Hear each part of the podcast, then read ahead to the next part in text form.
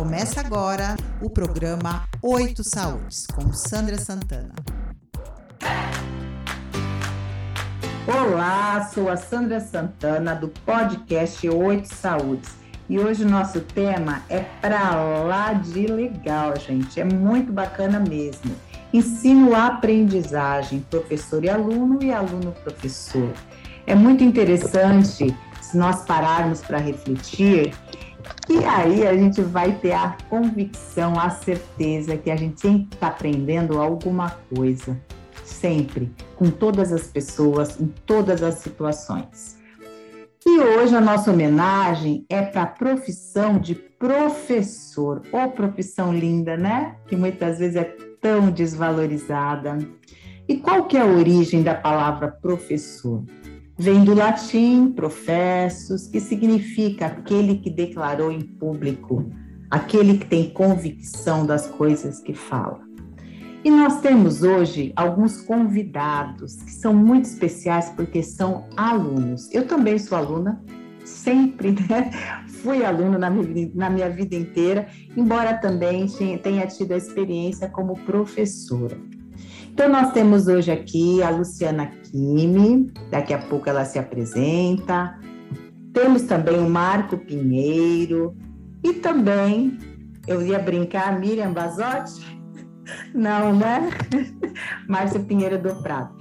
Tô brincando, gente, porque o nosso podcast, ele é feito pelo Zoom, ele também é feito por áudios de WhatsApp, coisas muito simples que nós utilizamos, começamos a utilizar agora na pandemia.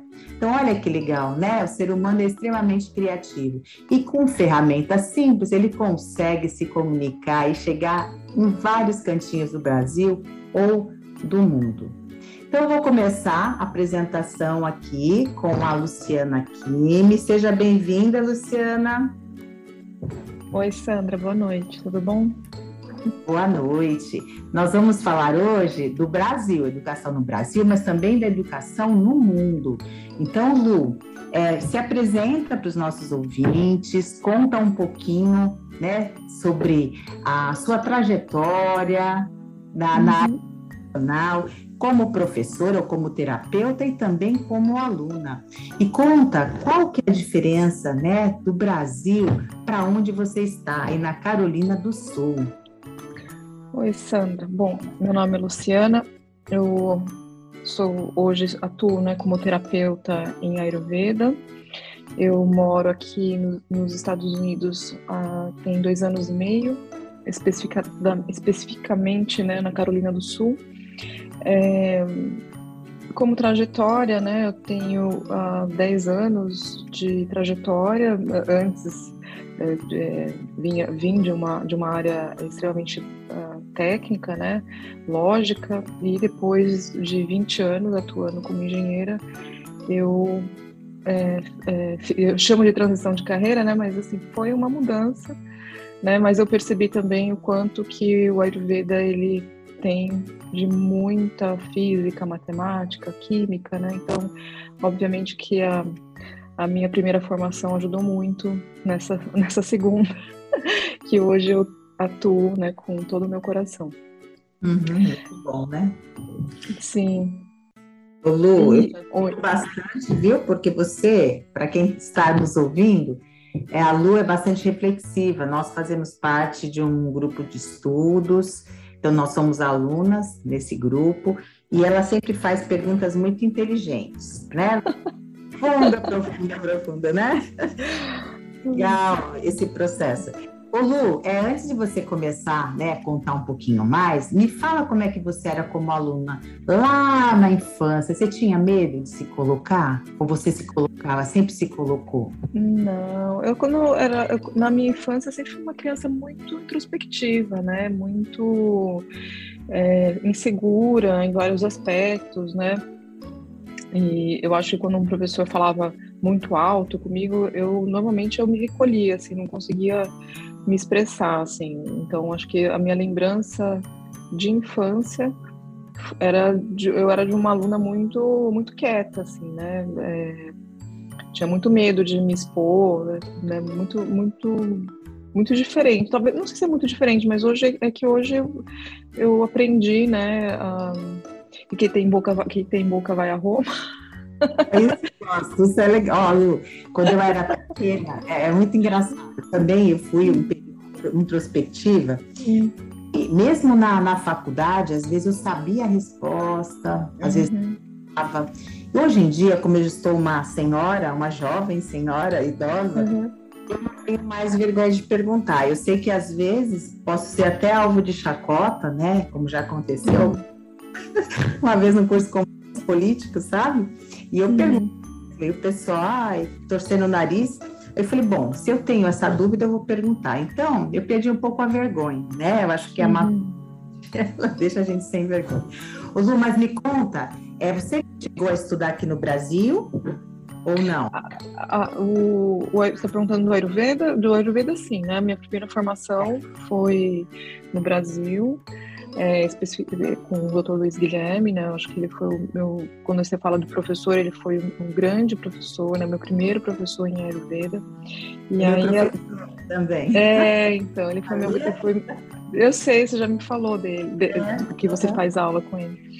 E ele e a partir dele, né, ele foi me abrindo portas, né, então, tive contato depois com o Dr. Hari, né, é, com outros médicos é, Vaidyas, né, é, onde eu pude me aprofundar. Quando vim para os Estados Unidos, aí eu comecei, eu, na verdade, eu estudo hoje com o professor dele, né, que é o Dr. Vasant Lad, né, então o próprio Luiz Guilherme estudou com o Vasant Lad, então é, é, como se fosse pra, voltando para a origem, na mesma linhagem, né? Então, acho que quando a gente fala de Yoga e Ayurveda, a gente tem sempre um, um respeito pela linhagem do seu professor também, né? O, a, a, o, o, raciocínio, né? Da onde, da onde ele, da onde ele foi construído, né? É, então, assim, o Dr. Luiz Guilherme, ele foi uma pessoa assim que recebeu o Dr. Lade no Brasil na sua única visita ao nosso país, né? É, recebeu ele na sua casa, né? Então, assim, são memórias, né, que a gente tem. De eu, vamos por na época eu nem sabia quem era o Dr. Vassilage, né?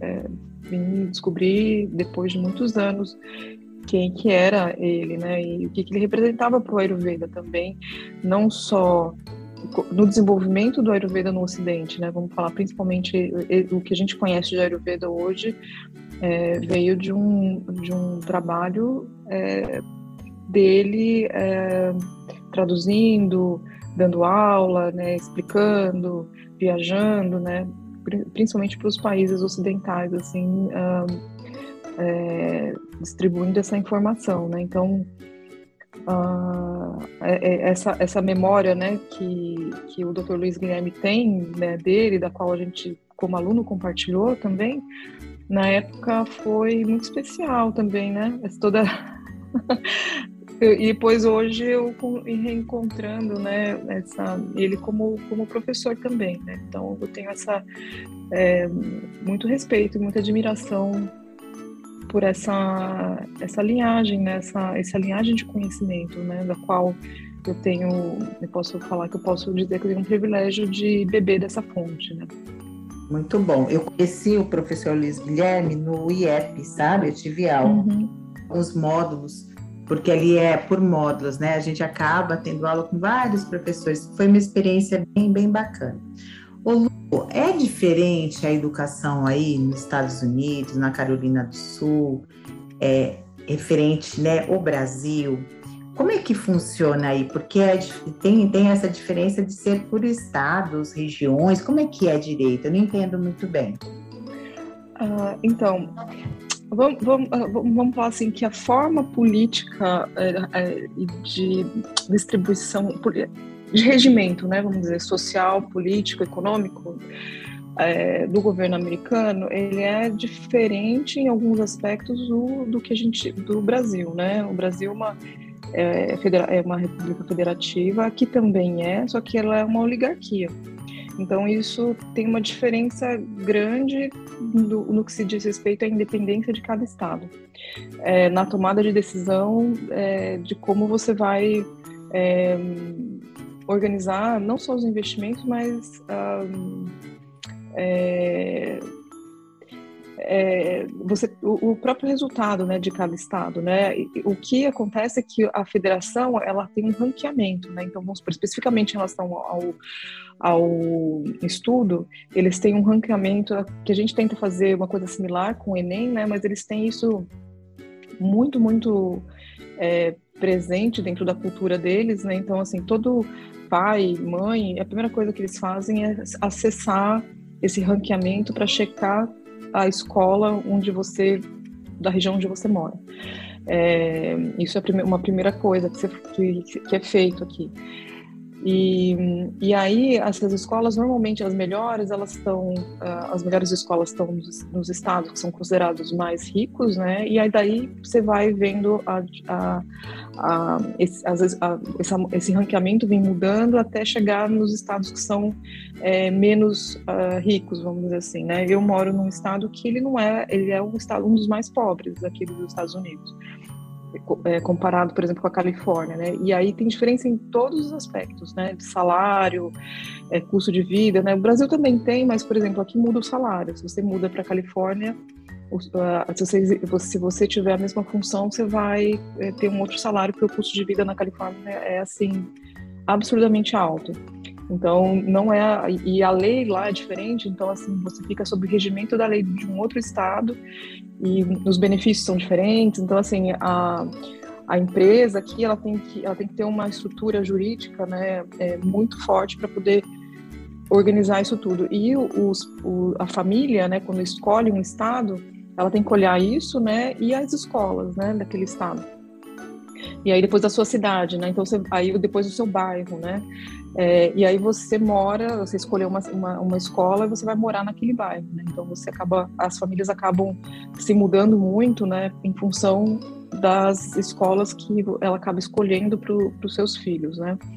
É um, um, pouco diferente da cultura, por exemplo, no Brasil a gente mora num lugar, aquela casa ela fica, passa do avô para o pai, para o filho, né? Às vezes fica uma geração, várias gerações morando no mesmo lugar, né? Aqui as pessoas mudam com muita facilidade por conta dessa, dessa, dessa necessidade né, de você encontrar uma escola né, compatível com o seu filho, e aí a, as famílias mudam né, muito. E, e, e, aqui a diferença também é que, por exemplo, às vezes você entra numa escola no Brasil, escola, mesmo que seja uma escola pública, né, você vai do primeiro ano até o colegial, às vezes, na mesma escola. Aqui não, né, você tem uh, o, low, o low elementary, uh, middle o upper elementary, depois middle school, high school. Cada um é uma escola. E aí, cada, a cada mudança, você tem que olhar o ranqueamento de novo. E aí, de novo, por isso que tem, às vezes as famílias mudam, né, por conta disso também. É, é, então as, as, crianças não no, no, estado as crianças não não tem uma escola que mistura todo mundo né elas vão por faixa etária é, e aí tem um impacto também, né? Se você tem condições de morar num bairro melhor, você vai pagar um, um imposto maior. E aí, por conta desse imposto maior, e tem um ranqueamento do profissional. Então, assim, aquela escola daquele bairro, ela vai receber um profissional, um profissional melhor pontuado, né? É, melhor qualificado, vamos dizer assim. Então, mesmo que seja uma escola pública, esse ensino não é igual em todas as Sim. escolas públicas. Ela tem diferença. Ô Lu, eu tenho alguns pacientes dos Estados Unidos, mas cada região, cada lugar, até tem fuso, né? Horários diferentes. Sim. E eu sempre me interesso, sabe? Porque eu tenho também pessoas que trabalham na, na área de educação. E é interessante, viu? Muito legal. Depois a gente quer conversar um pouco mais com você. Só aguarda um pouquinho que eu vou tá falar tá com Márcio, daqui a pouco a gente volta. Oi, tá Márcio. Seja bem-vindo, Márcio Pinheiro do Prado. Tudo bem, Márcio? Olá, Sandra. Boa noite. Luciana, o Marco, é, todos aí que estão ouvindo este podcast, seja lá quando for, né? É, Isso, bom dia, boa tarde, boa noite, né? Isso que é legal. O Márcio, é, fala pra gente um pouquinho é, sobre significativo, que só de lembrar, né, aquece o coração. Eu sou meio poética, sabe? Porque assim, gente, eu era apaixonada pela minha primeira professora, assim. Eu queria ser professora aos sete anos de idade, sabe? Então aí eu penso, né, e até aquece o coração. Mas conta pra gente, então, Márcio, um pouquinho de você como aluno, como professor, e quem é o professor significativo dentro da sua trajetória, dentro da sua jornada, sua caminhada, Márcio? É muito legal esse convite, viu, Sandra? Porque a gente faz uma, uma viagem no tempo e também ouvindo a Luciana, imaginando como que deve ser e que distante que é, né, a cultura americana da, da cultura brasileira, né? É, eu sempre fui um aluno da escola pública e um péssimo aluno, né? Tirava cinco, pelo menos, não, tirava sete, era sete, era B, era A, o que que era? Eu repeti a terceira série do fundamental, quer dizer, eu estava fraquinho, né? E aí a minha mãe, muito enérgica, falou: pode repetir ele, que ele está muito preguiçoso. Minha mãe mandou eu repetir a terceira série, pra você ter uma ideia. Marcelo, e... antes de você continuar, me conta só se era ruim em que matéria. Vai, que você, sua mãe falou para te reprovar. Era em... Então, eu, eu, eu não me interessava pela escola, eu achava a escola muito chato. Uhum, eu achava tá. um ambiente muito chato, assim, os professores eram muito chatos. Uhum. Eu só gostava de é, educação artística no começo, porque a uhum. educação física você só podia fazer depois da quinta série, né? Então a gente ficava sonhando com a quinta série para poder jogar uma bola na quadra, né? Porque é, só os maiores que usavam a quadra, né? E, e depois eu lembro na sexta série, eu moro aqui em Santo André, e eu com alguns amigos, a gente matava a aula, descia até a estação de Santo André, pegava o trem, ia, não façam isso, hein, crianças? Ia até Paranapiacaba, ficava vendo lá os trens manobrarem, depois voltava e repetia história e geografia. Ou seja, Paranapiacaba é um lugar histórico, é um lugar que tem uma geografia incrível, mas eu não me interessava pela escola. Né? A escola sempre foi é um ambiente é, muito, muito desinteressante. E aí, depois ah, dessa Marcio, segunda. Márcio, deu uma travadinha aqui. É, eu acho que paralisou um pouquinho, gente. Então, para quem está nos ouvindo, o Márcio está contando sobre as peripécias, as artes que ele fazia, que ele matava a aula, né? Eu acho que a Lu não tem carinha que mata a aula. né, Lu? Mas assim, o Márcio matava a aula, ia para Paraná e acaba. Só que, Márcio, uma coisa muito legal é assim, quando eu faço orientação vocacional, né, com, com jovens, uma das perguntas é sobre as matérias que a pessoa gosta ou não gosta é, dentro da, da, da escola. E aí, por isso, já dá um indicativo, né? Quais as habilidades. O Márcio gostava muito de educação física, de jogar bola. Ele foi jogador de basquete, né, Márcio? Ele gosta gostava lá de, de, educação artística, ele tem uma mandala pintada, é que não dá para vocês verem, né, como é podcast. Eu vou começar a fazer podcast pelo, pelo canal do YouTube também, que aí a gente coloca um podcast de mesa para discutir. Muito, dá para ver a imagem. Tem uma, uma pintura ali super bonita. Então, na realidade, já sabia, né, se eu fosse sua orientadora, eu já saberia que você professor de ouro educador físico. É, naquela época, a psicóloga ficava pendurada na porta lá, não tinha psicóloga não, você tinha que aprender não. por si, né? E aí depois, o que acontecia, pelo menos na minha escola, né? É, se você era repetente, você já ia para a classe C.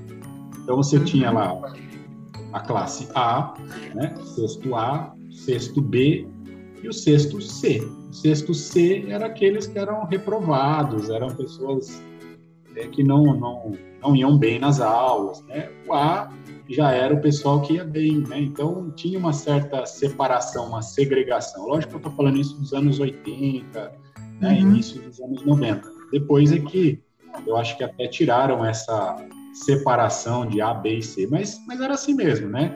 Você separava, juntava todos os alunos ruins numa turma e todos os alunos bons numa outra turma.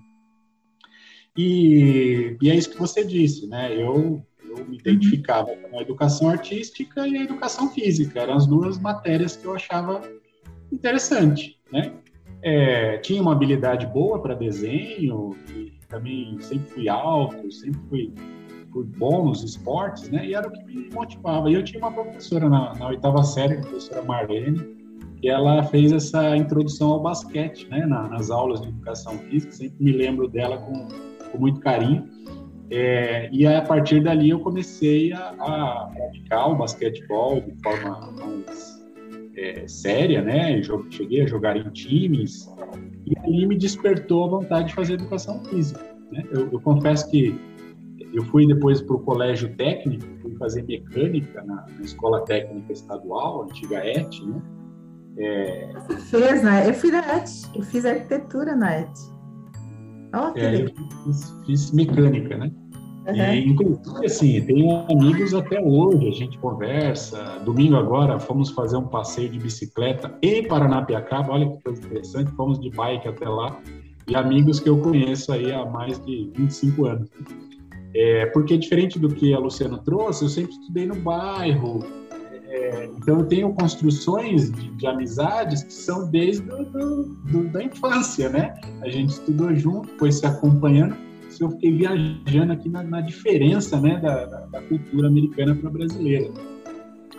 E, bom, enfim, e, e, acabou despertando esse interesse pela educação física.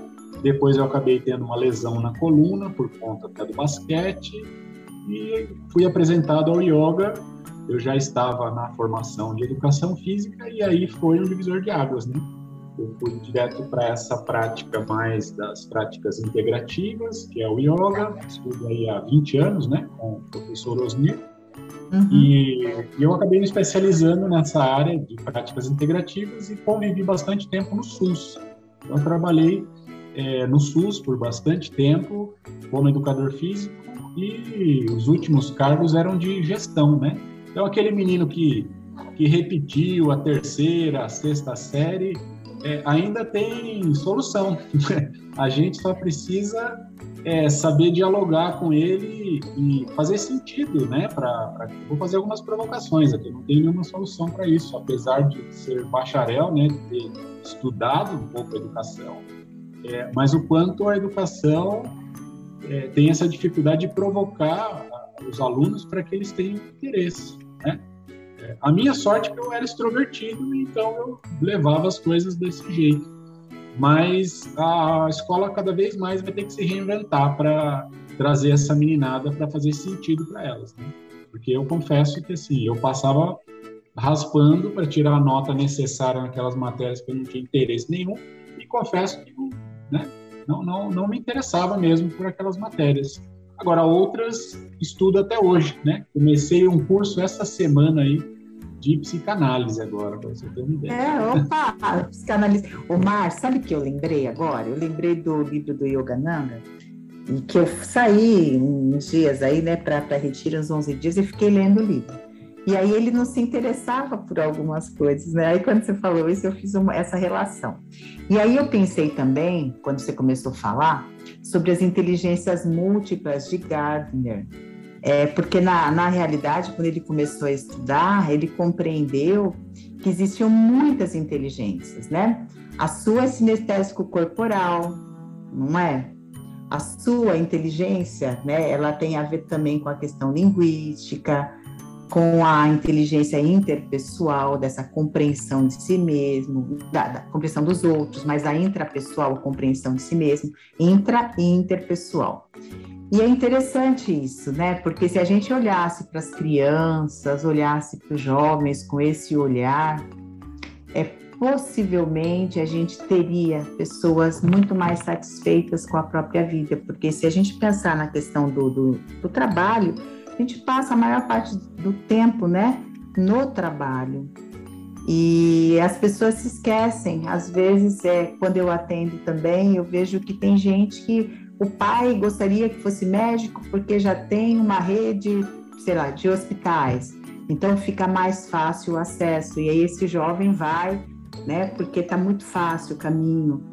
E ou então o pai, a mãe colocou uma, uma expectativa de alguma coisa que não conseguiu. A gente vê isso né, em classes também menos favorecidas. Então é interessante a gente pensar na educação, né, sob um outro ponto de vista também. Existe muito condicionamento, né? As pessoas estão ali bastante condicionadas. E daqui a pouquinho a gente vai falar sobre analfabetismo funcional, porque a gente tem um índice bastante grande, né, aqui no Brasil, e a gente sabe, né, que como consequência a gente não tem, né, todo um processo de inclusão e também a empregabilidade, né, a chance de entrar no mercado de trabalho é bem diminuída, né, pela, pela nossa própria cultura mesmo. É, vou chamar o Marco agora. Oi, Marco, seja bem-vindo. Tudo bem, Marco? Oi, Sandra, tudo bem? Obrigado pelo convite. Né? Tá. É, o Marco, a gente brinca, o Marco é de um grupo de estudos de Yoga Sutras, né? O Márcio é o professor, e a gente sempre brinca, eu ou o Stanley, que a gente vai ser aluna dele, porque ele faz ótimos fechamentos, ele se coloca, ele é ponderado, né? Não é igual doido, igual eu, não, né? E às vezes me atropela. Né? Então é legal, falei que você é sua aluna. Marco, então seja bem-vindo e conta pra gente um pouquinho como é que você era aluno, como, como aluno, é, se você tem vontade de ser professor, que eu sempre falo, seja professor, todo mundo deveria ser professor. E conta qual foi esse professor mais significativo, que quando lembra, né, tem boas recordações. Bom, bom é... eu trabalho hoje, Sandra, até me apresentar rapidamente aqui, eu trabalho hoje na, na área de exatas, né, na área de automação, eu trabalho uhum. há vários anos, né? Eu também, assim como vocês, estudei na ET, tá? Ai, meu Deus, tudo da ET. Então tenho esse, esse pezinho, tenho esse pezinho lá também, né?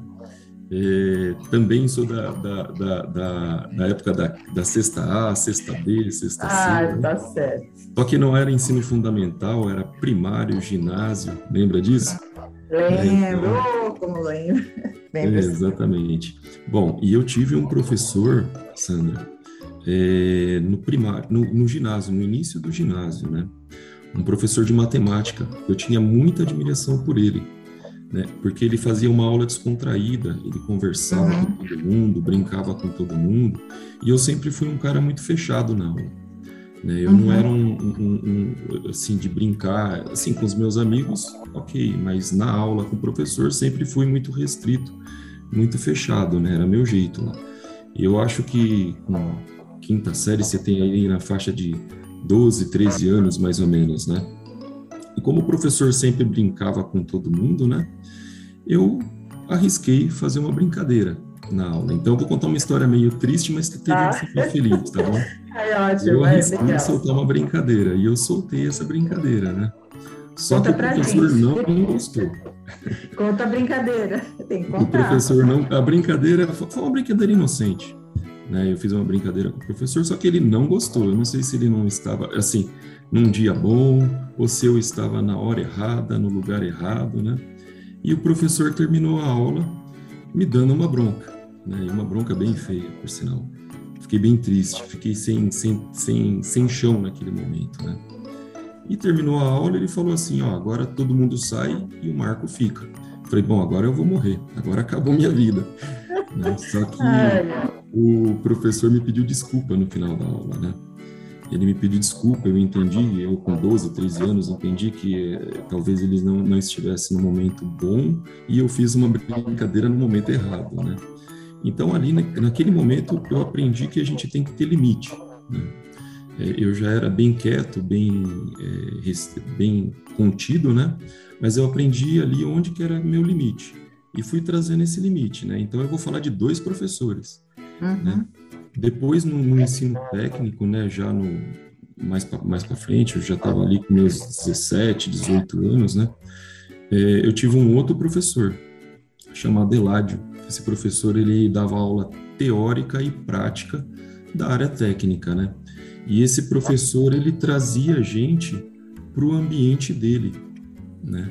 Então ele, ele, ele dava aula e aula teórica e depois na aula prática quando dava um problema, a gente aluno, né? Professor, pelo amor de Deus, o que, que vai acontecer aqui?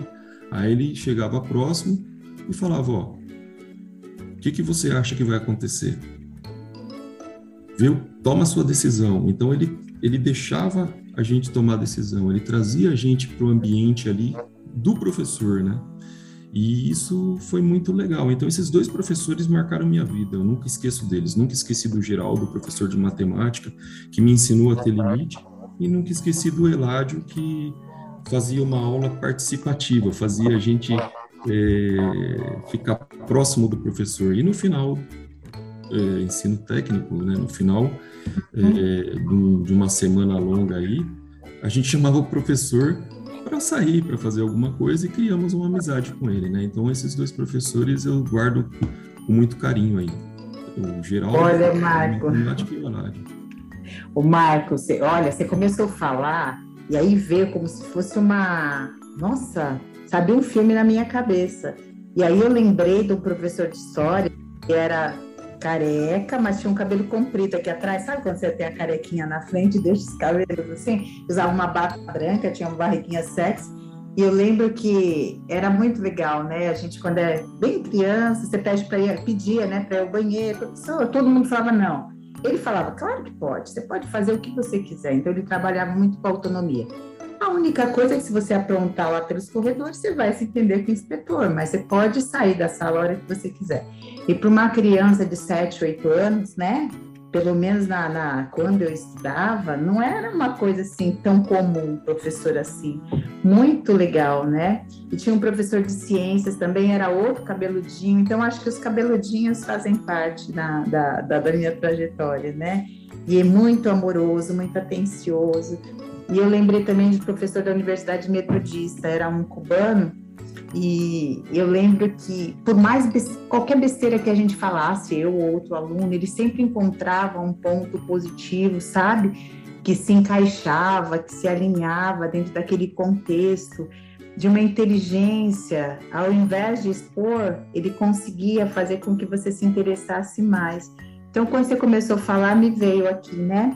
Essa, essas essas imagens desses professores que influenciaram positivamente na, na minha vida. Talvez por isso que eu tenha bastante segurança, né, quando eu sou aluna, porque eles deram, acho que deram manga, né, pano para manga, sei lá, deram, não sei, não sei como é que fala, acho que minha avó que falava isso.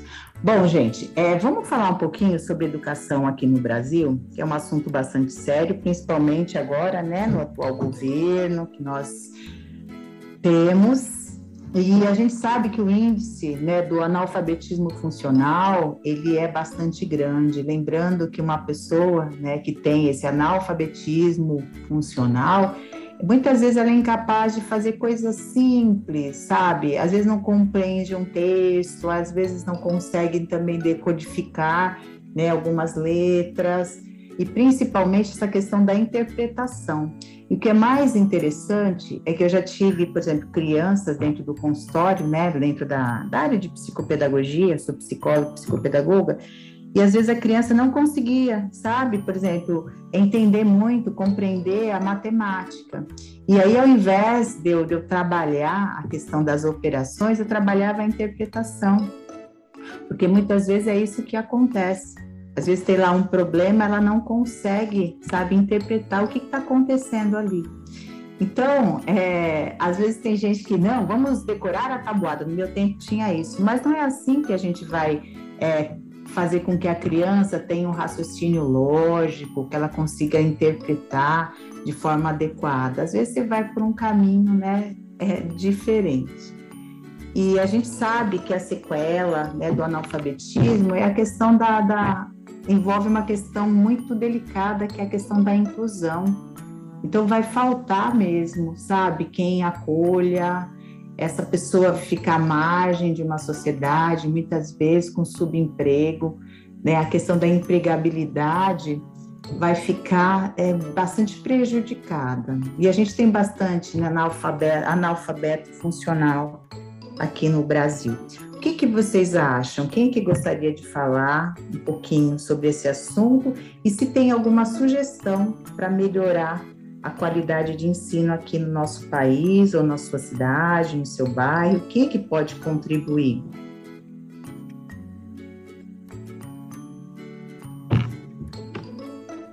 Silêncio, silêncio. O, o, ele está apontando para mim aqui. É difícil a questão da. É, difícil. é que eu, vamos, é... vamos fazer brainstorm? A gente vai falando, falando, quem é... sabe. Então, é, é, que como você falou do Brasil, eu fiquei quieta, mas aí. Eu... Pode ser nos eu... Estados Unidos. Pode ser, pode uh... ser.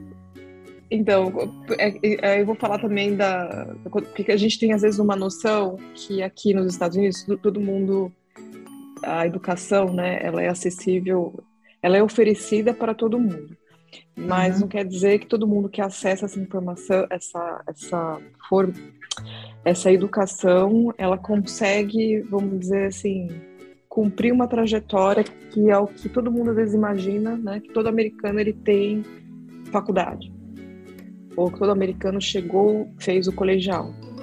É, tem muitos que não, né? E tem uma grande maioria que não. Tem muitos que sim, que fizeram, mas tem uma, uma grande parte que não, né? É, então, aí você vai falar, mas a pessoa não tem acesso, né? É, tem, mas é, às vezes é uma escolha também, porque diferente, talvez uma diferença que a gente tem aí no Brasil, a gente, a gente valoriza muito a educação formal, né? Essa educação que, com o diploma, com a faculdade. Aqui também tem isso, obviamente você fala que você estuda em Harvard, Columbia, né? Obviamente que você, você já está empregado nas melhores bancos, é, agências, enfim. É, mas, assim, pro, vamos na média, assim, a, às vezes a pessoa trabalhar é, num restaurante ou trabalhar num determinado local, ele, ele, a pessoa vai ganhar um salário que é, dá acesso a ela muitas coisas que é onde ela não precisa, talvez, ter um, uma, uma graduação tão específica né? E uma diferença também que eu percebo assim no comportamento do americano é que ele não tem muita vergonha assim de falar assim, ah, não, é, eu corto grama, eu corto árvore e é isso o meu trabalho, né? E às vezes é uma pessoa que tem uma formação superior, mas naquele momento ela não consegue trabalhar, às vezes em determinado área dela e ela vive de fazer, ela, ela, ela começa a fazer essas coisas para complementar a renda, né? E ela faz, a gente desculpa barulho aqui. Estão ouvindo? Mas, ó, tá ótimo, porque assim, ah. que, é, é ao vivo, né? É divertido, uhum. não é nada ensaiado. é acabou de passar, eu acho que acabou de passar o, bombeiro aqui.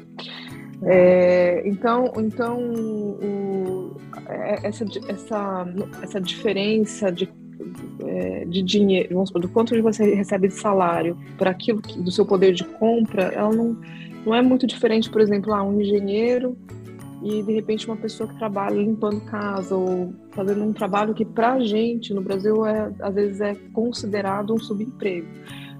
Para eles aqui é meio que né, se precisar fazer vai fazer e, e, e aí e isso tem alguns aspectos também nas escolhas, né? E, e, e a educação aqui ela é gratuita até o colegial, a faculdade não é apesar de a gente falar de, de, da universidade pública, ela, a universidade pública ela é paga.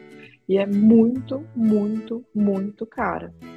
Então, assim, é, a, a, tem família que hipoteca a casa, que ela vai fazer, quando a criança nasce, ela já faz um depósito, já começa a fazer uma poupança para poder pagar essa universidade, se o pai quer, a família tem condições né, de, de, de, de, investir, né, é, financiamento, né, então, assim, é muito, muito, muito, muito caro né, é você fazer uma universidade aqui nos Estados Unidos, né? É, uhum. Então, assim, tem vários aspectos que contribuem, né, também para a pessoa, às vezes, não ir além é, daquele, do, do, do, do, estágio que a gente, às vezes, aqui no Brasil, a gente valoriza, a gente tem uma formação completa, né, de, de a, até a faculdade e tal, né? Tem vários uhum. tipos de faculdade aqui também, mas de todos, em todos os aspectos ela é cara. Ela não tem nada comparado com o que a gente, assim, quando a gente fala de universidade pública aí no Brasil, que a gente tem acesso, né, a, a, é, é, difícil de entrar, mas é possível você ter acesso a uma educação gratuita é, universitária. Aqui você vai precisar concorrer a vários financiamentos, o que é o que muitas famílias fazem. Elas ficam fazendo empréstimo em várias instituições para poder uhum. conseguir pagar. E aí você fica com uma dívida para o resto da vida, né? É, a diferença aqui é que você, os juros é muito baixo, né? Então a pessoa escolhe, né, viver de crédito mesmo, né? Então uhum. a, a, gente tem uma ilusão que todo americano, né, tem o seu carro, casa, eles têm tudo, mas nada é dele. ah, é verdade, verdade. Então ele tem, ele, ele usufrui de muitas coisas, mas você fala assim, ah. é, é, a casa é dele? Não, o carro é dele? Não, né? E é isso. Ô Lu, eu conheço uma pessoa analfabeta, né, nos Estados Unidos, uhum. mas eu acredito que seja uma, uma exceção, não é?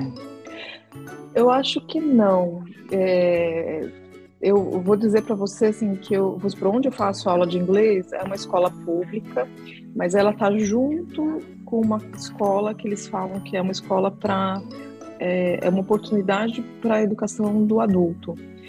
E aí você vê todo tipo de adulto, né? Mas a maioria, a gente está falando de uma população negra de baixíssima renda. Né? É, é, que às vezes a gente fala assim, mas qual que é o pobre, né? Comparando o pobre do Brasil, o pobre aqui, né? É, então tem vários, vamos falar de, é, no Brasil a gente pode até falar de, do miserável, né? Aqui eu acho que eu não, eu, a gente precisaria ir, eu ir talvez em outros estados, né? Não conheço é, estados mais pobres que a, que a Carolina do Sul para falar se existe um o miserável aqui, né? Eu acho que tem uma pessoa muito pobre. É, é, é, mas essa pessoa às vezes ela não, por vários motivos também, ela por tempo que ela tem que trabalhar, né? Talvez ela não não não vá na escola e aí a, o governo tem uma escola para o adulto, né? Para você depois que você cresceu e você precisa é, trabalhar e às vezes é exigido um tipo de conhecimento, aí você vai lá, é como se fosse o nosso, a gente tem isso também à noite, né? Como que chama? É o é, ai, fugiu agora o nome dessa escola, quando você estuda, você estuda à noite para poder compensar aquela quando uhum. você não consegue estudar, estudar né? É, é, é, parecido, assim, né? Mas tem também, né, Sandra? Uhum. Acontece.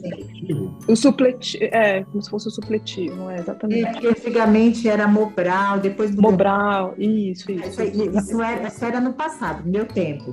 Agora é um outro que também me fugiu, porque, inclusive, outro dia eu fui para uma, uma escola onde tinham adultos, sabe? Mas foi uma uhum. rápida. Agora, Sandra, é o Como é que é o nome? Ah, é isso, porque eu conheço professores que faziam trabalho. Isso mesmo, é isso mesmo, Márcio. É de Educação de Jovens e Adultos, né? Isso, é... isso mesmo. Bom, Mas isso é importante. Tá bacana Muito bom. Bom, gente, a gente vai chegando no final. Então, se alguém, né, quiser falar, dar alguma sugestão para resolver esse problema, ai, tá vendo que pepino? Mas aí vocês pensam, tá bom? Vocês estão convidados para um outro podcast. Quem sabe a gente melhora um pouquinho, né? É, Ô, Sandra. Tem a profissão do professor, só um pouquinho. A profissão do professor, mesmo que sejam em áreas mais afastadas, né?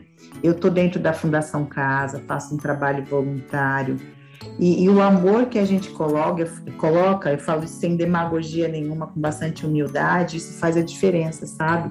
A forma como a gente se coloca, olhando as pessoas, né, como seres humanos, porque eu vejo ali dentro da fundação pessoas, sabe, que estão ali às vezes por é, é, que não dá nem né, para contar detalhes, mas eu sempre falo isso no podcast, são laranjinhas, sabe? Tem algumas pessoas que vão para o crime, que a gente sabe que vai ter uma trajetória, né, até a fase adulta, mas outros merecem uma chance, sim, sabe? É, pelo tipo de vida, né, que tiveram, que ainda tem.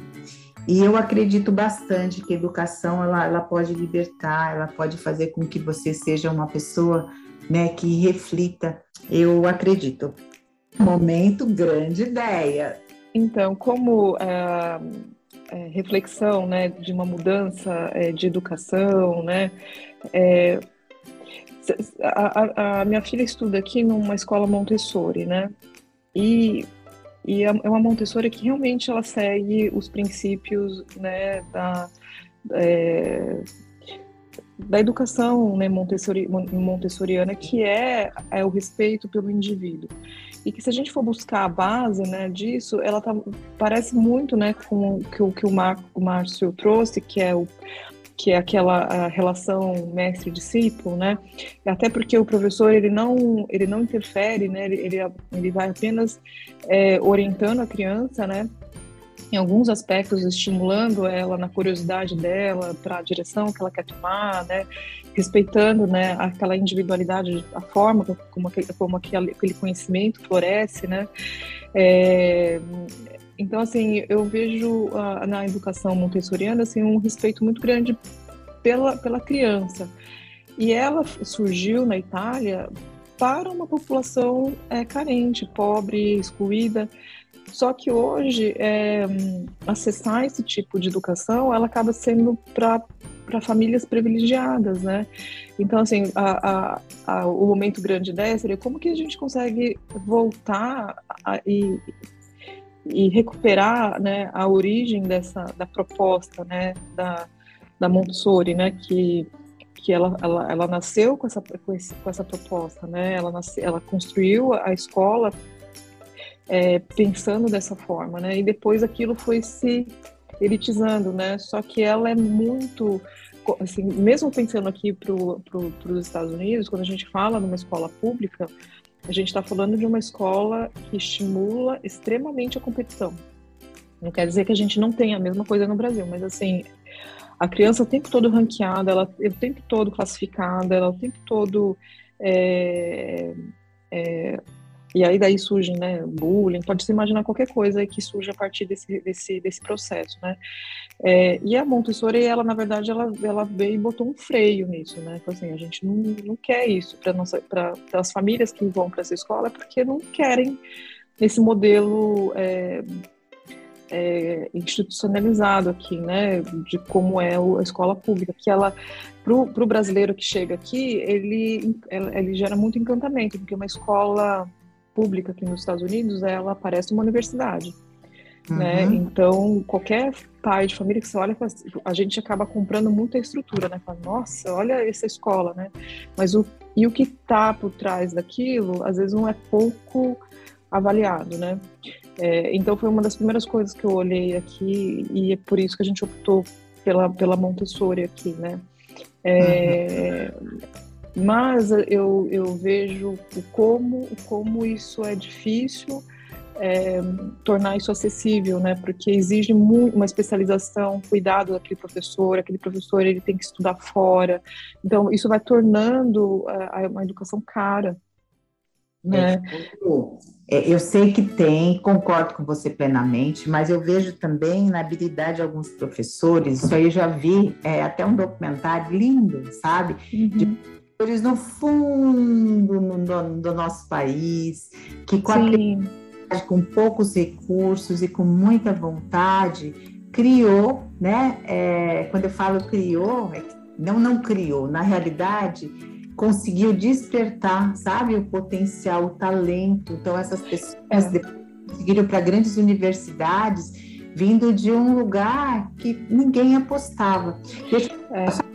Uma correção aqui, do que agora falei lá do Mobral, o Mobral ele foi extinto em 85, né? Que era da. Acho que foi quando o governo né, do José Sarney, aí foi extinto. E aí o Márcio falou do EJA, né, que é a educação para jovens e adultos. E então muitas pessoas adultas elas não conseguem enquanto pequenos. E aí você citou também o caso dos Estados Unidos, né, de pessoas que têm que trabalhar é, quando pequeno e às vezes não pode estudar. Isso também acontece bastante aqui né, no nosso país. Mas é interessante sim que haja, né, pelo menos essa possibilidade, sabe? Viu, Lu? O Lu só vai para a gente que eu vou entrar com o Márcio é, no, no, na nossa prática do dia. Ele vai falar, né? Vai entoar, né? Um mantra, né, Márcio? Numa língua muito estranha. Tô brincando. Ai, fala, Lu. Deixa um complementinho fala, aí. Fala, Márcio. Uhum. Trouxe bastante a realidade americana, né? Que para alguns nichos da nossa sociedade brasileira é muito parecida, né? Quando a gente Sim. vê as grandes escolas aqui do Brasil, elas usam esse padrão de ranqueamento.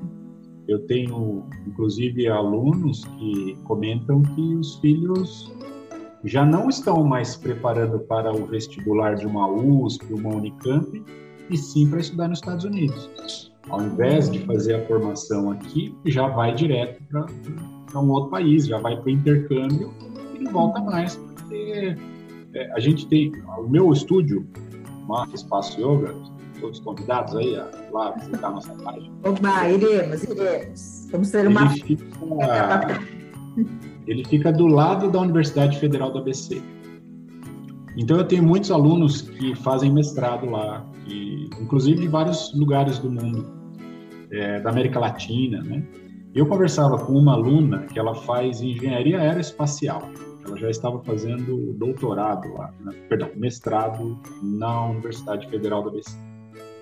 E, e ela dizia o seguinte: eu não estou conseguindo fazer o meu doutorado aqui. E eu eu tô, tô conseguindo uma bolsa no Canadá e, e eu estou indo para lá. E aí a reflexão dela foi muito bárbara, que ela falou assim: você imagina a quantidade de recursos que o Brasil investiu em mim e o canadense vai me pegar pronta e eu não volto mais, uhum. né? Então toda a formação que ela teve desde o início e a própria universidade, né, e mestrado é, é como no futebol, sabe? Os uhum. grandes clubes pegam uhum. os nossos grandes talentos e levam embora e não voltam mais, né? A Luciana aí tá, tá lá nos Estados Unidos, né? É, é, atuando lá, né? É, não sei qual é a história, mas muitos brasileiros estão indo para outros lugares porque eles não encontram espaço aqui, mesmo se formando nas melhores universidades. A Luciana trouxe, né? Pô, a pessoa saiu de Harvard, já vai trabalhar no banco. Quem sai da USP aqui, da Poli, não necessariamente vai arrumar um emprego, né? Porque uhum. às vezes é, é, o mercado não absorve, né? A gente está trabalhando muito com commodities, então não produz nada aqui no país, não tem cargo, não tem emprego, as pessoas...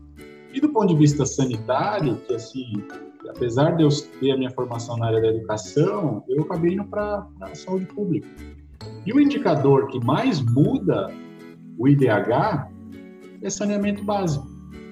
Então, o Brasil é um país que não tem um saneamento básico adequado e a gente às vezes fica pensando, né? Bom, se você fosse o presidente da República, você ia mexer no quê? O consenso comum é falar, bom, educação. Ok, educação é muito bom, mas o saneamento básico ele muda a vida das pessoas mais rapidamente, porque a educação vai demorar 20, 30 anos, às vezes, para dar um reflexo. Então, todo esse colapso que a gente está tendo agora, é acelerado, obviamente, por conta da pandemia, mas ele é um reflexo da falta de investimento dos anos 90, 80, e hoje vem, vem refletir na educação, né?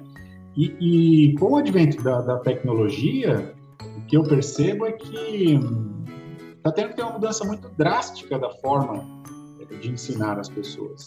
Essa avaliação é, é, para os nossos padrões, ela, ela, às vezes não é a mais adequada.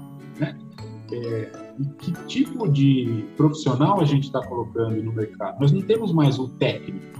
Então você tem dois polos. Né? Então o cara que saiu da ET lá, que nem eu, mecânico, se ele quiser trabalhar numa fábrica como técnico em mecânica, ele vai morrer de fome. Ele vai ter que necessariamente fazer uma, uma faculdade para poder ter um, né, um, um recurso é, diferente aí dos Estados Unidos, que se a pessoa optar por ter um trabalho que é mais braçal, e eu não estou dizendo que isso é, é demérito, e precisamos de pessoas que tenham esse, é, essa função, né? Se todo mundo for intelectual, não saia, muitas coisas não saem.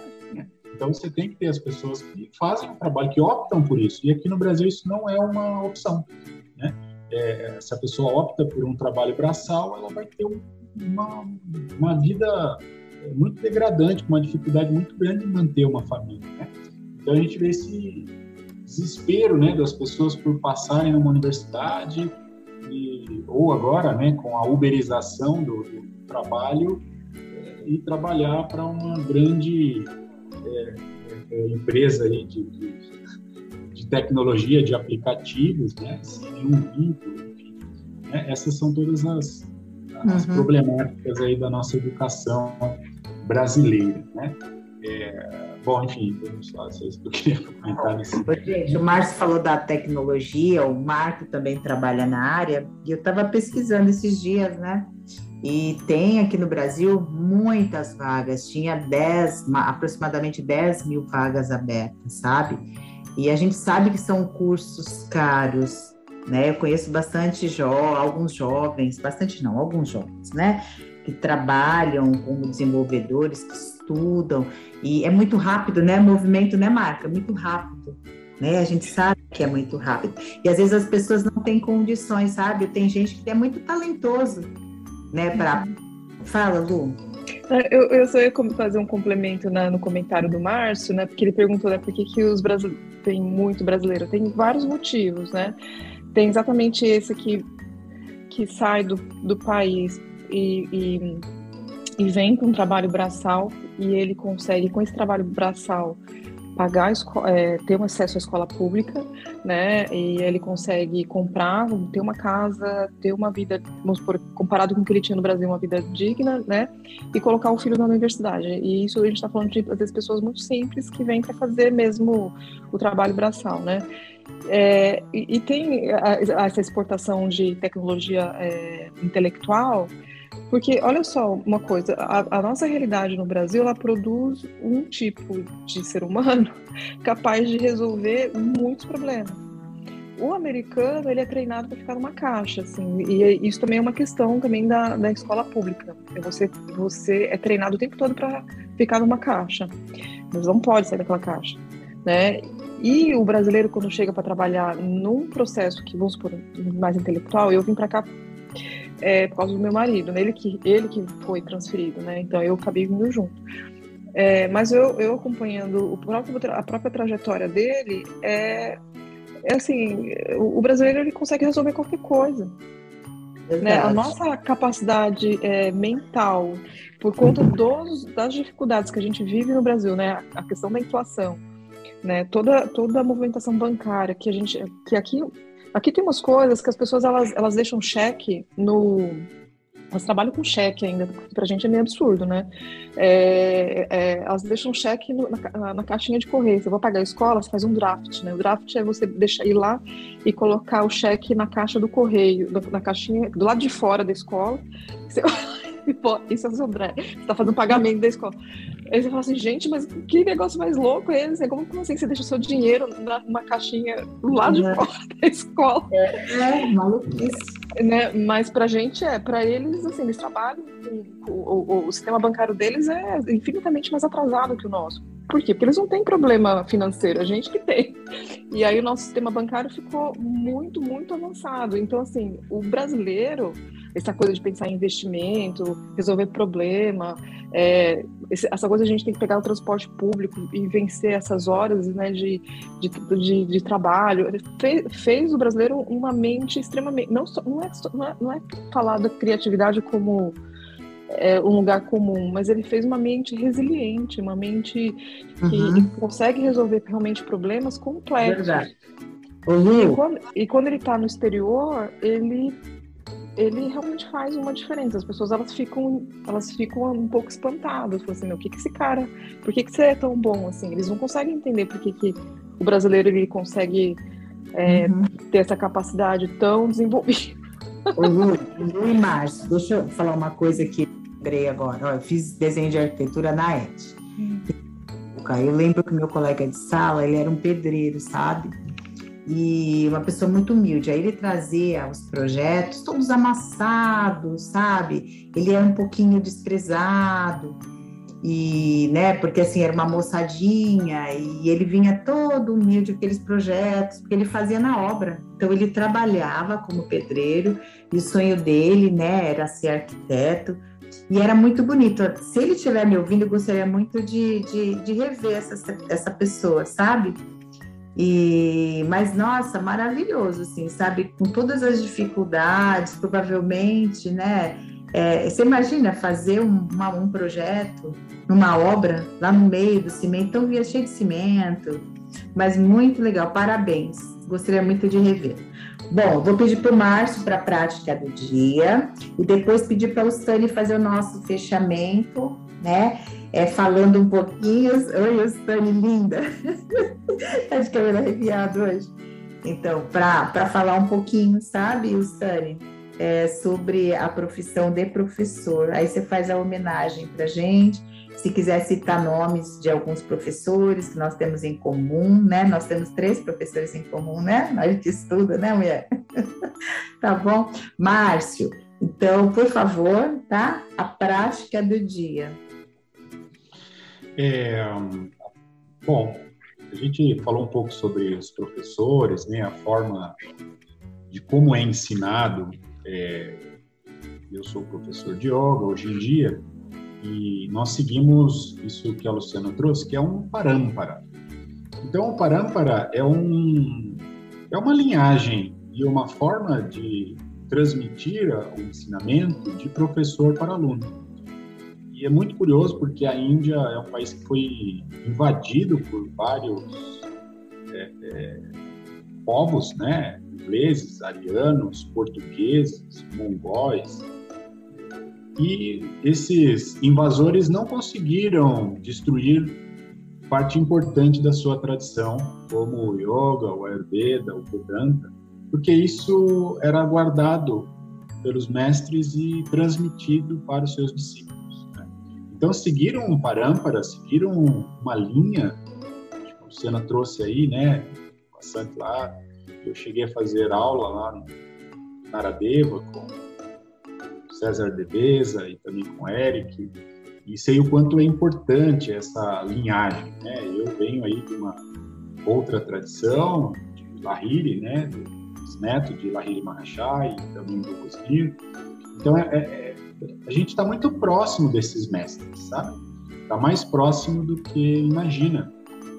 E uma das formas de você se tornar maior é pertencendo a algo. Quando eu pertenço a algo, isso me traz uma grandeza maior. E uma forma de você meditar é sobre os seus professores. Então, tem uma curiosidade dentro do yoga que poucas pessoas sabem, mas na maioria das vezes a prática dos asanas, dos exercícios, ela começa pelo lado direito. Você sabe o porquê, Sandra? Começa pelo lado direito? Era aprender com você, professor. Pode falar. Por quê? Por quê? por quê? Nós estamos isso em aula, né? Direito. É. Eu sei por quê, mas pode, pode explicar. Ela segue... É... Existem várias, várias escolas filosóficas. Tá? O yoga é uma delas, o Ayurveda é uma delas. Um professor de yoga precisa compreender um pouco de Ayurveda, um pouco de astrologia, um professor de Ayurveda precisa compreender um pouco do yoga, um pouco de astrologia védica, e um astrólogo védico tem que compreender um pouco de yoga, um pouco de Ayurveda, né? São caminhos muito grandes, então eu não me arrisco, eu vou aqui na minha especialidade que é o yoga, mas a gente entende um pouquinho de cada matéria, vamos dizer assim, né? E a astrologia védica, ela trabalha muito com pontos cardeais, é, com posicionamentos do Sol, da Lua, né? E a prática, ela se faz de frente para o Sol, de frente para o leste, tradicionalmente. Inclusive, quando você monta um altar, você também deve levar em consideração esses pontos cardeais. Né? Então, quando você está de frente para o leste, para o Sol, você tem uma divindade que é Indra, o rei dos deuses. Né? Então, a saudação ao Sol, bem conhecida, feita de frente para o Sol. No lado oposto, o oeste, que também é conhecido como Pashmo, né, é, as costas. Por exemplo, um Pashmottanasana, que é a flexão à frente, é um alongamento das costas ou do oeste. Então, Varuna o deus do oceano. Aí você tem todo um sincretismo com o subconsciente, outros autores vão falar sobre isso. O oceano fica nas costas. Estou de frente para o leste, o oeste está nas minhas costas. À minha esquerda está o norte. Então você tem outras divindades ao norte, uma divindade chamada Cubeira, que é, trabalha com as riquezas junto com Lakshmi, né? Então o norte, ele, o sol ele gira pelo norte, ele traz todo o nutriente, né? Essa, o que nutre, ele está aqui do meu lado esquerdo. E do lado direito está o deus da morte, chamado Yama. Só que Yama é aquele que cuida dos mortos, não o deus da morte, como a gente tradicionalmente tem medo, né? Então Yama é aquele que cuida dos nossos antepassados. E os nossos antepassados são os nossos primeiros mestres, os nossos pais, os nossos avós, os nossos professores que já não vibram nesse plano. Né? Então, em respeito, em homenagem, em uma tradição, você começa pelo lado direito por conta dos mestres, por conta dos professores, não por uma questão é, de direito ser alguma coisa importante, esquerdo ou não, né? Então, o lado direito tem uma energia, o lado esquerdo tem uma energia, né? E essa prática meditativa, pensando nos mestres, pensando nos professores, pode ser uma meditação da primeira mãe, onde você vai lembrando da sua mãe, da sua avó, do seu pai, do seu avô e de toda a sua linhagem é, que te trouxe até aqui. Então, todos os nossos traços físicos trazem uma, uma memória genética importante de todos os nossos antepassados, né? E para se tornar maior, para se tornar grande, a gente pertence a uma linhagem. Quando eu me sinto isolado, eu me sinto menor. Então, a nossa prática de hoje vai ser uma meditação pensando nesses antepassados nesses professores, nesses mestres que é como se estivessem aqui atrás de nós, né? Fazendo um grande time, fazendo um grande coro. É, você vai ver muitas vezes as imagens hindus que aparecem também essa imagem, sabe? De várias pessoas por detrás de todos nós. Então, sente-se de uma forma confortável, feche os seus olhos, relaxe os seus braços. E do nosso lado direito está a nossa energia solar, a energia chamada de Pingala. E do lado esquerdo está a nossa energia lunar, chamada de Ida, a energia feminina. E do seu lado direito está os seus antepassados com a energia masculina. Se você tem um irmão mais velho, pai, os avós paternos, seus professores, mestres e antepassados.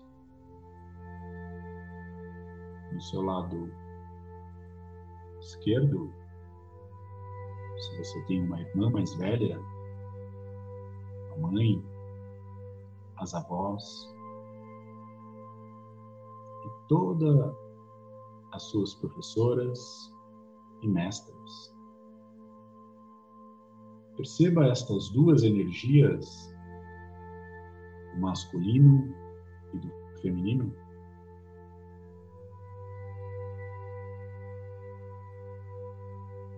Perceba o pertencimento e o quanto você é grande.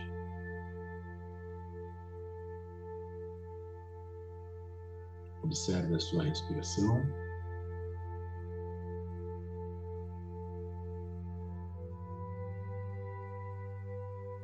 Contemple cada ciclo respiratório como um momento único.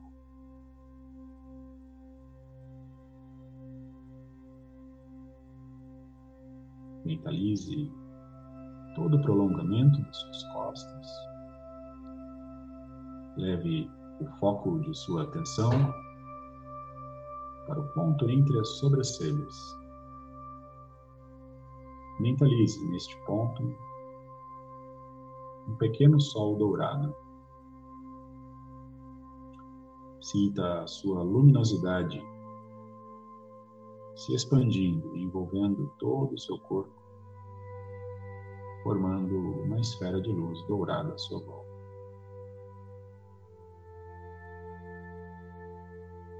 Sinta-se envolvida, envolvido, acolhida, acolhido por esta esfera de luz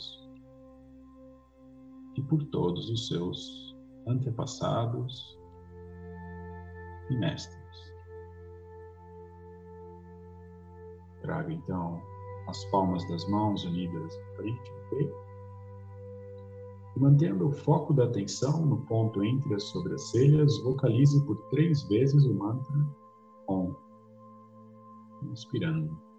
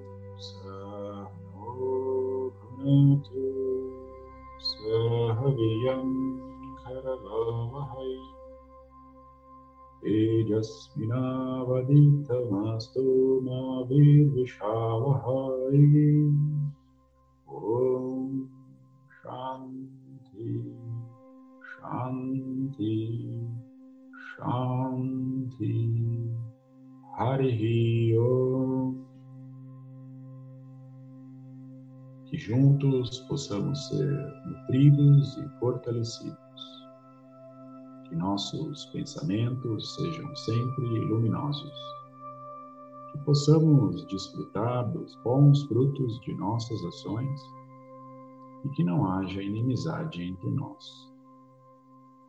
Esta é uma das traduções para este mantra que revela a relação entre o mestre e o discípulo. Namastê. Namastê, muito bom, muito grata. E agora fechando nosso podcast, nessa homenagem a todos os professores, a profissão de professor. Eu vou chamar o Stani. E por que o Stani? Porque nós temos três professores em comum, a Janete Angelino, no grupo de psicologia analítica, onde nós estudamos toda a base conceitual de Jung e também como colocar tudo isso nos atendimentos né, de psicoterapia. Um beijo, Janete. Janete é uma professora da faculdade que eu reencontrei. Não faz tanto tempo, né? Mas a vida ela, ela prepara umas coisas tudo na hora certa, então grande admiração. E a gente está falando sobre assuntos voltados aos homens. Vocês deveriam entrar no próximo, viu? Na, na, próxima, na próxima, amanhã, né? Próxima quarta-feira.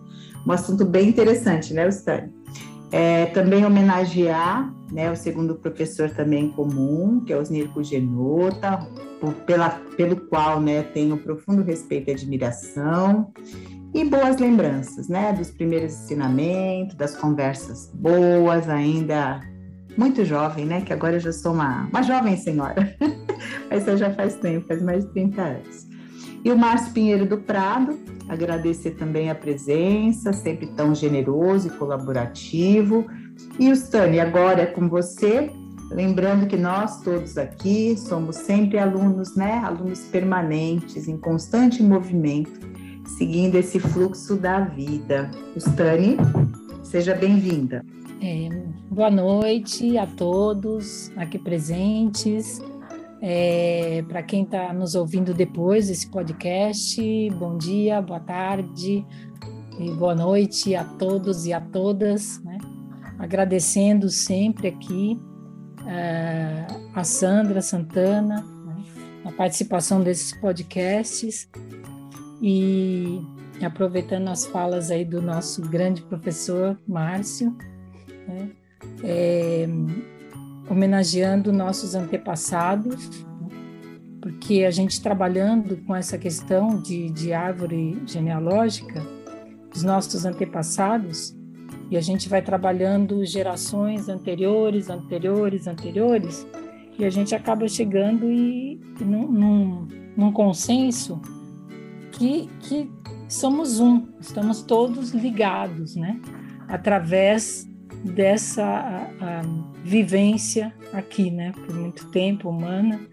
Então, eu só tenho que agradecer a, a, a todos os professores, né? Essa, essa profissão lindíssima que é, ele é o facilitador do processo, né? Da transmissão dos ensinamentos nessa condição que o Márcio mesmo falou de discípulo e, e, e, aluno.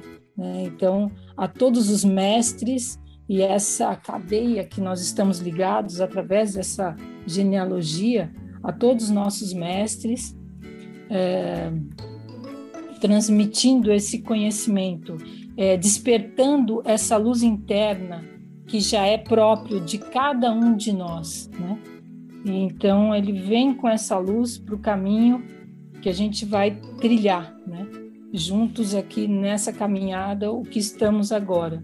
E o que eu tenho que agradecer é, nessa minha história, né, dentro do, do yoga, esse enlace que eu tive com o yoga, eu só tenho que agradecer os meus mestres aqui, professores, que iniciando com a Sandra Santana, e a partir de, é, que a partir dela foi abrindo os caminhos para mim para essa viagem incrível que é para dentro de nós, né? É, e fazendo esse é, tran transicionamento com outras áreas também, né? De, da filosofia, da psicologia e, e dentro dessa dessa união eu agradeço também aos mestres o Márcio, aqui presente, minha gratidão, professor Osnir, minha gratidão, a professora Janete também, a minha gratidão, porque foi a união dessas áreas, né? E, e me fez trilhar é, esse esse despertar, né? Lindo e maravilhoso de de saúde mental, física, espiritual. Agradeço aqui também a presença é, é, do Marco Pinheiro, que também faz parte aqui do nosso grupo de estudos, que é um mestre também. Nosso é, futuro professor.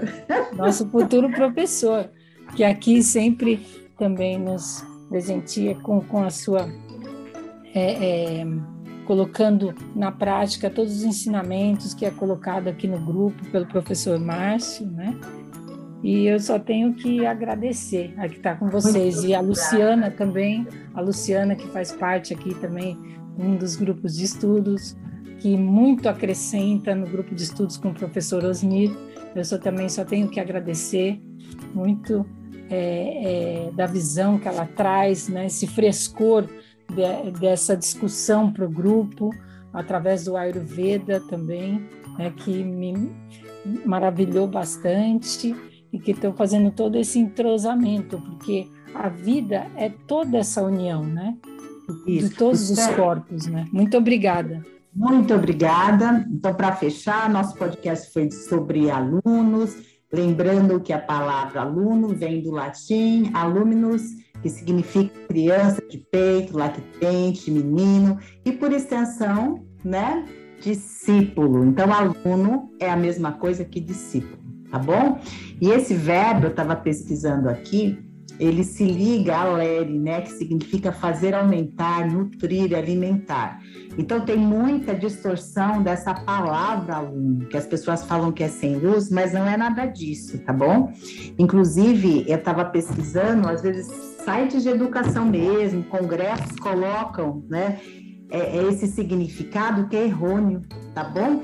Então, por isso que é importante também a gente consultar alguns dicionários, verificar a etimologia da palavra, né, para a gente conseguir ter essa compreensão melhor. E como eu sou bastante, né, forçadora, entre aspas, né, eu ouço alguma coisa e vou pesquisar, então aí a, acabo vendo, né, essas coisas que são bastante interessantes, tá bom? É, sentido, eu gosto muito disso, né, de aprofundar no tema. Bom, Gente, próximo podcast, uma pessoa muito bacana, vai fechar nossa tríade, né? Começamos com Márcio falando simbolicamente do nascimento, hoje representando a vida, e no próximo sobre morte e transformação. Então vai ser muito bacana e o convidado é muito especial. Então um beijo a todos, tá? E uma boa noite. Bom dia, boa tarde, boa noite.